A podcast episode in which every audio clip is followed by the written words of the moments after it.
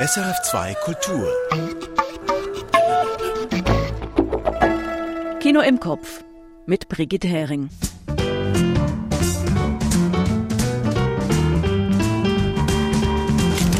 In Solothurn laufen die Filmtage. Michael Sennhauser ist dort. Wir haben seinen Bericht von der Eröffnung. Dazu gibt's zwei spannende Kinostarts. Josh Wirsch hat beide gesehen. Zum einen den koreanischen Krimi Decision to Leave von Park Chan-wook und zum anderen das rumänische Sozialdrama RMN von Christian Mungiu und auch von George Wirsch dazu eine Hommage an die im hohen Alter von 94 verstorbene Gina Lollobrigida. Und ich habe die allseits beliebte und gefürchtete Rätseltonspur und fünf Kurztipps. Falls Sie nicht den Solotouren dem Schweizer Filmschaffen frönen, im Kino laufen aktuell auch ganz viele richtig gute Filme. Hier unsere Auswahl. Die fünf Filme, die Sie nicht verpassen sollten, finden wir. Decision to Leave von Park Chan-wook. Ein Film Noir Murder Mystery Road Movie auf kleiner, heißer Flamme gekocht, mit unendlicher Sorgfalt. Decision to Leave von Park Chan-wook. Dazu gleich mehr. RMN von Christian Mungiu. Rassismus und Wirtschaftsmisere im fragmentierten Rumänien. Hochspannend, raffiniert und emotional. RMN von Christian Mungiu. Auch dazu gibt's gleich mehr. The Banshees of Inisherin von Martin McDonough. Ein Inselire erklärt dem anderen, ich mag dich einfach nicht mehr. Kindlich stur, komisch verschroben und herzerweichend großartig. The Banshees of Inisherin von Martin McDonough. Le Otto Montagne von Felix von Chröningen und Charlotte van der Mersch. Vom Auseinanderdriften und Wiederfinden einer Männerfreundschaft aus Kindheitstagen. Einfach und eigenwillig. Le Otto Montagne von Felix van Chröningen und Charlotte van der Mersch. Pacifiction von Albert Serra. Ein queerer Arthouse-Bond mit Slow-Apokalypse für Genießer. Sehr eigen, sehr befriedigend. Pacifiction von Albert Serra.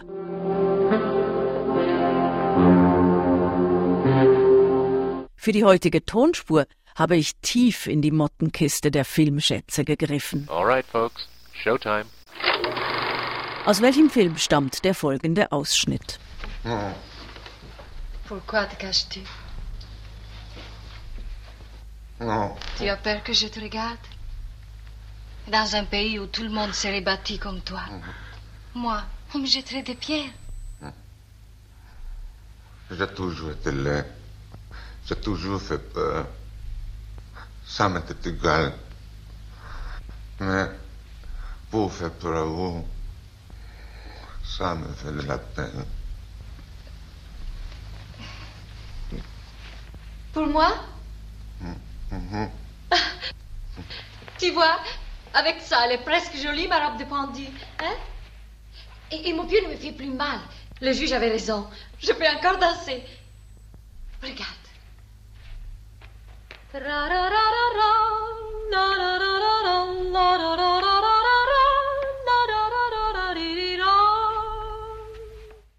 Na, klingt der gesuchte Filmtitel schon an? Falls nicht, die Lösung gibt's am Schluss und vielleicht kommen Sie unterwegs beim Hören ja noch drauf. Seit Mittwoch steht in Solothurn wieder der Schweizer Film im Rampenlicht. Am Donnerstagmorgen hat Michael Sennhauser mit Kollegin Patricia Moreno von der Eröffnung berichtet. Die 58. Filmtage wurden eröffnet mit vielen Gästen, geladenen Gästen in der Reithalle, Politprominenz und einem neuen Schweizer Film. Wie jedes Jahr eigentlich. Aber so gewohnt, also so wie jedes Jahr, lief das gestern nicht. Sennhauser, Michael Sennhauser, unser Experte für den Film in Solothurn und von dort aus zugeschaltet. Was war denn gestern anders als sonst? Ja, der angekündigte Bundespräsident Alain Berset war nicht da. Der ist in mm. früheren Jahren als Kulturminister immer gerne gekommen. Gestern aber saß er in Davos am World Economic Forum fest. Offenbar konnten die Helikopter wegen der Wetterverhältnisse nicht fliegen, also musste er absagen per Videobotschaft. Aha, per Helikopter. Ach du liebe Güte, wäre er ja sonst eingeschwoben wie Bond James Bond. Ähm, aber ich meine, er ist ja sowieso gerade enorm in den Schlagzeilen, Alain Berset. Also wirklich politischen, in politischen Turbulenzen kann man eigentlich sagen, oder? Ja, eigentlich ist er ja souverän genug, um trotzdem zu kommen, aber natürlich war der Verdacht gestern auch im Raum, dass es ihm ganz recht war, dass er in Davos bleiben konnte. Aber tatsächlich ist ja am World Economic Forum auch der Russlandkrieg gegen die Ukraine ein großes Thema. Das hat das WEF verändert. Es sind dort keine Russen mehr zugegen. Und es hat die Solothurner Filmtage verändert, dieser Krieg. Äh, inwiefern denn? Ja, die Eröffnungsfilme hier, das sind meistens publikumswirksame neue Schweizer Filme mit einer gewissen Attraktivität. Letztes Jahr war das zum Beispiel Loving Highsmith von Eva Vitia, ein Dokumentarfilm über die Krimi-Autorin, auch schon ziemlich international. Aber dieses Jahr wurde die, wurden die Filmtage mit dem Dokumentarfilm This Kind of Hope eröffnet. Das ist ein Film, ein Dokumentarfilm über den belarussischen Ex-Diplomaten Andrei Sanikov. Sanikov war im Staatsdienst, als sich Belarus von der Sowjetunion unabhängig machte.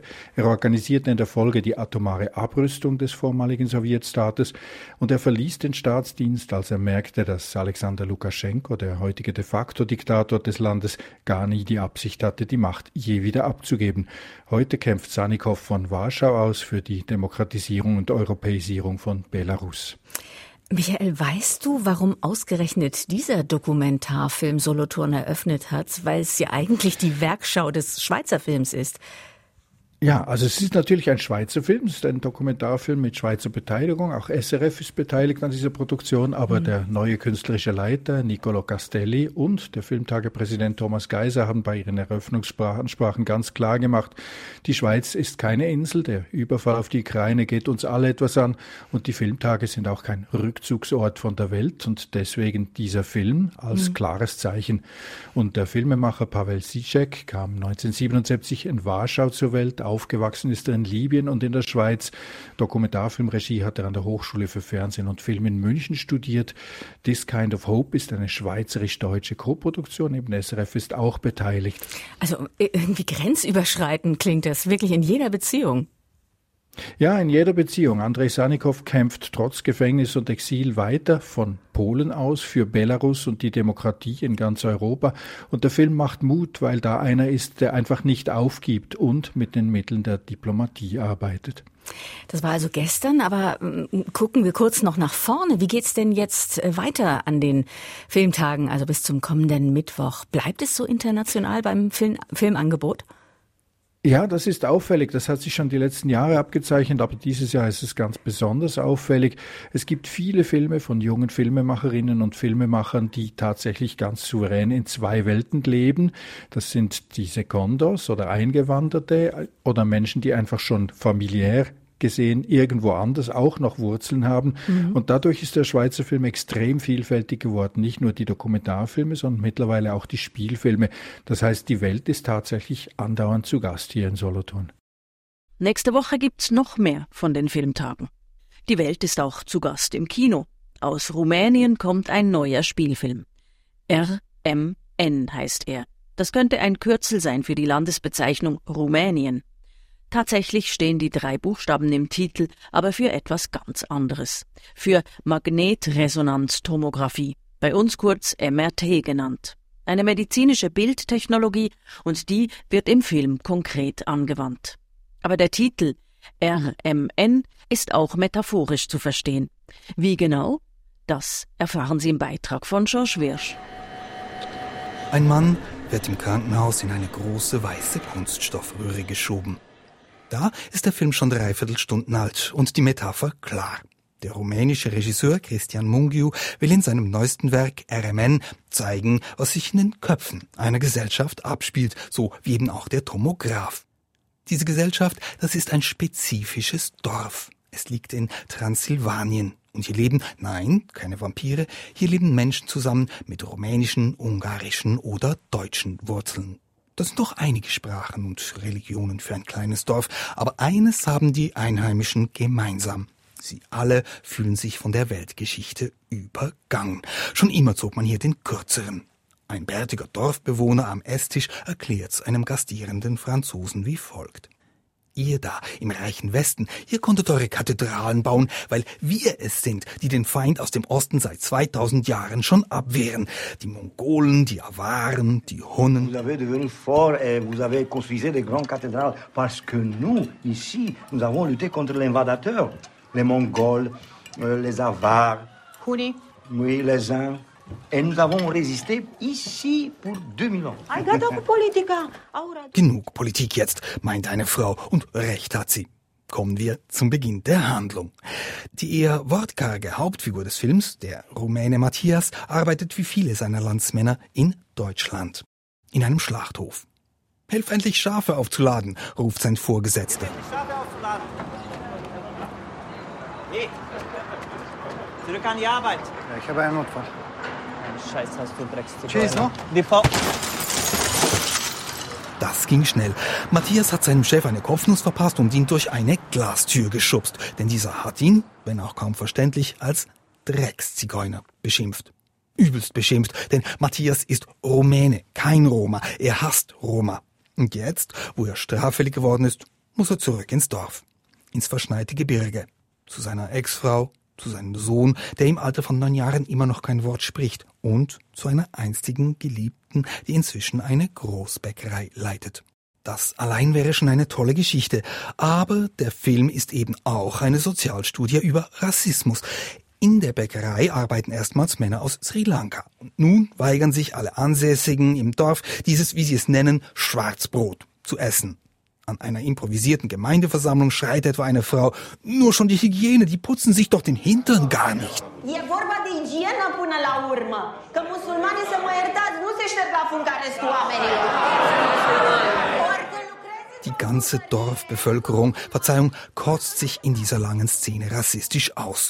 Gegen Moslems, Asiaten, Afrikaner wird blind gewettert und gegen Roma. Mungyu analysiert das eindrücklich.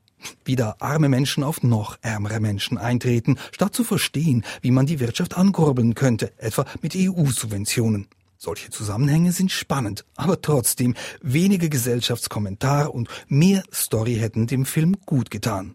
Denn so wirkt RMN zwar wie ein packender Roman, der aber allzu oft mit erklärenden Fußnoten unterbrochen wird. George Wirsch über den rumänischen Spielfilm RMN von Christian Mungiu.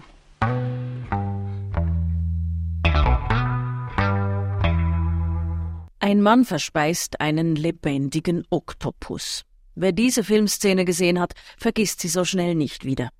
Sie stammt aus dem südkoreanischen Rache-Thriller Old Boy von Park Chan-wook. 20 Jahre ist das schon her. Und Park Chan-wook findet weiterhin internationale Beachtung.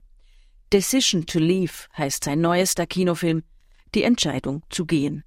Eine Kriminalromanze über einen Polizisten, der eine Obsession für eine Mordverdächtige entwickelt. Noch einmal George Wirsch. Eine gigantische Felswand. Zuunterst liegt ein Toter. Könnte ausgerutscht sein, könnte geschubst worden sein. Die Polizei ist am Tatort und der Spurensicherungsexperte erklärt den beiden Ermittlern, von dort ist er heruntergefallen und dann ist er hier abgeprallt und hier und hier und hier. 정상에서 떨어지셨다고 봐야지. 막 부딪혀가면서. 저기, 저기, 저기, 저기. Und da liegt er jetzt. Die Szene ist nicht frei von schwarzem Humor. Und so geht's auch weiter. Die zwei Polizisten müssen jetzt den Fels besteigen und weil sie gewissenhaft recherchieren, wählen sie exakt den Weg, den das Opfer hergekommen ist. Mit einer Seilwindenvorrichtung bezwingen sie die senkrechte Felswand. Nur mindestens einer der beiden ist nicht schwindelfrei.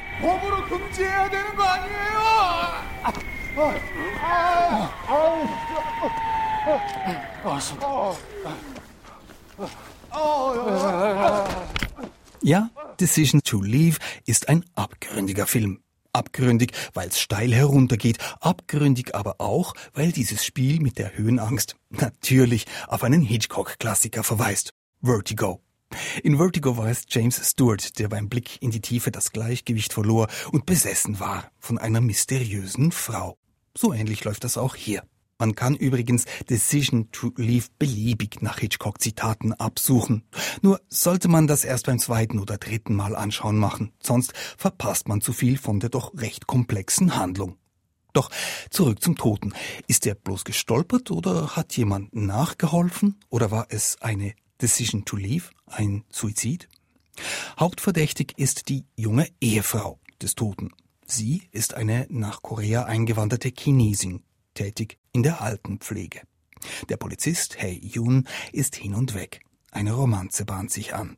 Vor einem Tempel, im Regen, kommen sich die beiden näher. Wovor hast du eigentlich Angst? fragt er sie. Blut kann's nicht sein. Du bist ja Pflegerin. 설혜 씨는 뭐가 무서워요? 간호사니까 피는 아닐 테고. 높은데. Ach so, Höhenangst. Das ist schon fast zynisch, denn mittlerweile ist es Herr Jung schon vollkommen egal, ob die Witwe nun auf dem Fels stand oder nicht. Ja, er vernichtet ihr zuliebe sogar Beweismaterial. Und wie immer bei Park Chan-wook folgt nun Wendepunkt auf Wendepunkt. Davon wird nichts verraten, nur so viel. Nie, absolut nie gehen dem Film die Ideen aus. Sogar in der banalsten aller Krimi-Kulissen, in einem Verhörzimmer mit einem abgedunkelten Spiegel, ist keine einzige Einstellung unoriginell. So versüßen sich etwa Verhörer und Verhörte die Befragungszeit mit Takeaway. Ein Koreaner und eine Chinesen essen gemeinsam Sushi. Vieldeutig ist bei alledem nur schon der Filmtitel Decision to Leave, diese Entscheidung zu gehen. Ist damit die Chinesen gemeint, die China verlassen hat? Ist es der koreanische Polizist, der irgendwann Busan verlässt und an die Küste zieht? Oder ganz was anderes? Vieles spricht auf jeden Fall für den Entscheid zu gehen. Zu gehen etwa in diesen großartigen Film.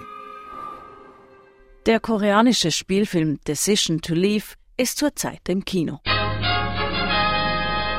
Gina Lollobrigida ist am Dienstag im hohen Alter verstorben. Sie war einer der größten italienischen Filmstars der 1950er und 60er Jahre, auch mit einer internationalen Karriere. Anina Salis hat mit George Wirsch telefoniert. George, was für einen Eindruck hat Gina Lollobrigida bei dir hinterlassen? Wie erinnerst du dich an sie? Ja, also mein erster Eindruck von ihr, das ist lustigerweise eine Kindheitserinnerung. Ich habe da Gina Lollobrigida schon als ganz kleiner Junge in einem Film gesehen. Und das war früher so im französischen Fernsehen, da liefen diese alten Mantel- und Degenfilme, die durfte ich als Kind schauen, weil die liefen bereits am Nachmittag. Und einer von denen war dann eben Fanfan la Tulipe. Da hatte ich eingeschaltet wegen diesem jungen Hauding darin, den ich mochte, Gérard Philippe. Und da schien dann eben neben dem Gérard Philippe noch diese quirlige Frau mit einer Wahnsinnsausstrahlung, mit einer unglaublichen Energie. Ich wusste gar nicht, wer das ist, wollte es dann aber unbedingt wissen und habe in einer Fernsehzeitschrift nachgeschaut, bis mir klar wurde, ach so, die ist das.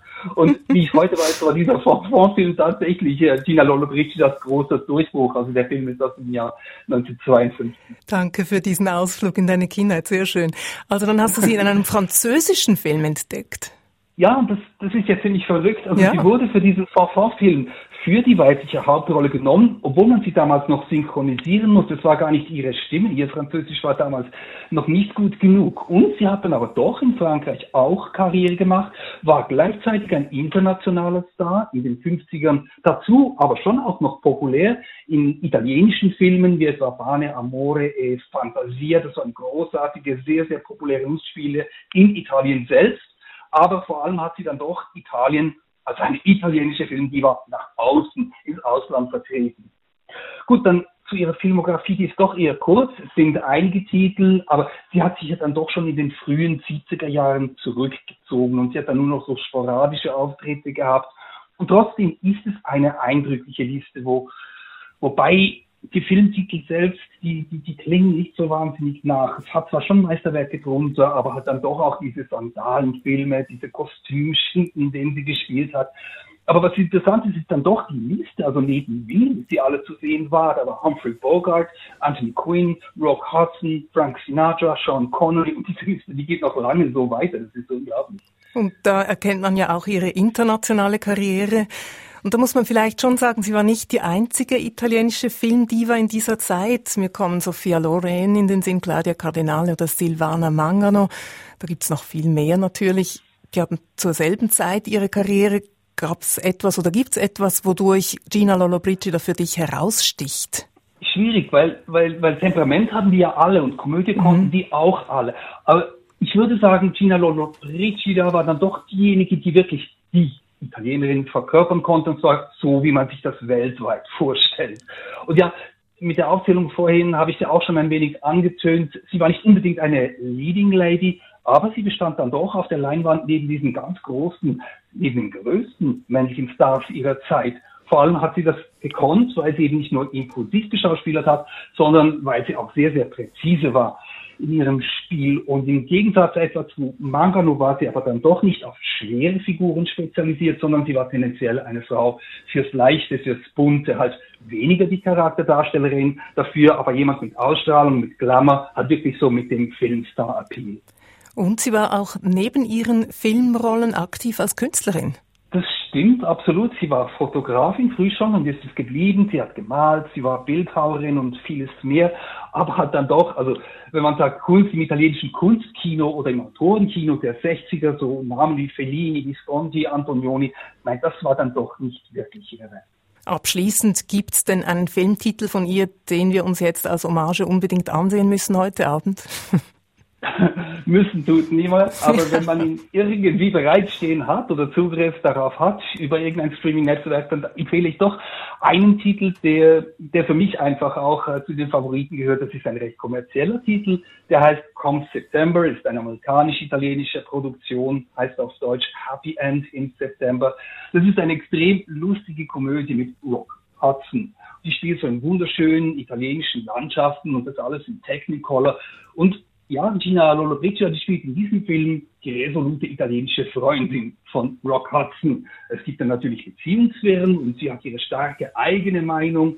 Das ist so eine turbulente Screwball-Comedy mit einem starken Mann und einer starken Frau, mit Lolo Brigida, die das gerade in diesem Film mindestens so gut wie beherrscht, wie, wie Doris Day das neben Rock Hudson auch gekonnt hat. Aber dann hat zusätzlich noch mit dieser unnachahmlichen, dieser sprühenden Art von Italianita. Also Come September heißt dieser Film und Lola Brigida ist darin, nicht nur darin, aber auch darin einfach großer. George Wirsch mit einer telefonischen Hommage an die verstorbene Gina Lollobrigida. Und auch die gesuchte Tonspur ist eine Verbeugung vor der italienischen Schauspielerin. George Wirsch hat den gesuchten Film zwar gar nicht explizit erwähnt in seiner Hommage, aber ich bin sicher, fast alle von Ihnen haben den Film gesehen. Der Glöckner von Notre Dame war gesucht, im Originaltitel Notre Dame de Paris aus dem Jahr 1956. Der Regisseur heißt Jean Delanois. Gina Lollobrigida spielt in der Victor Hugo-Verfilmung Esmeralda Anthony Quinn den buckligen Glöckner Quasimodo. Voilà. Pourquoi te caches-tu? Non. Tu as peur que je te regarde dans un pays où tout le monde serait bâti comme toi. Moi, on me jetterait des pierres. J'ai toujours été laid. J'ai toujours fait peur. Ça m'était égal. Mais pour faire peur à vous, ça me fait de la peine. Pour moi? Mhm. Tu vois, avec ça, elle est presque jolie, ma robe de pendu. Hein et, et mon pied ne me fait plus mal. Le juge avait raison. Je peux encore danser. Regarde.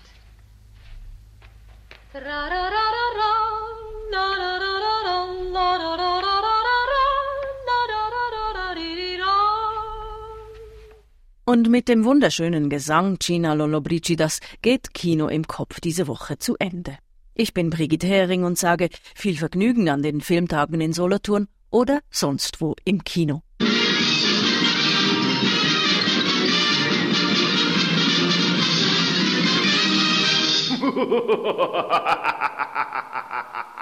Erfahren Sie mehr über unsere Sendungen auf unserer Homepage srf.ch.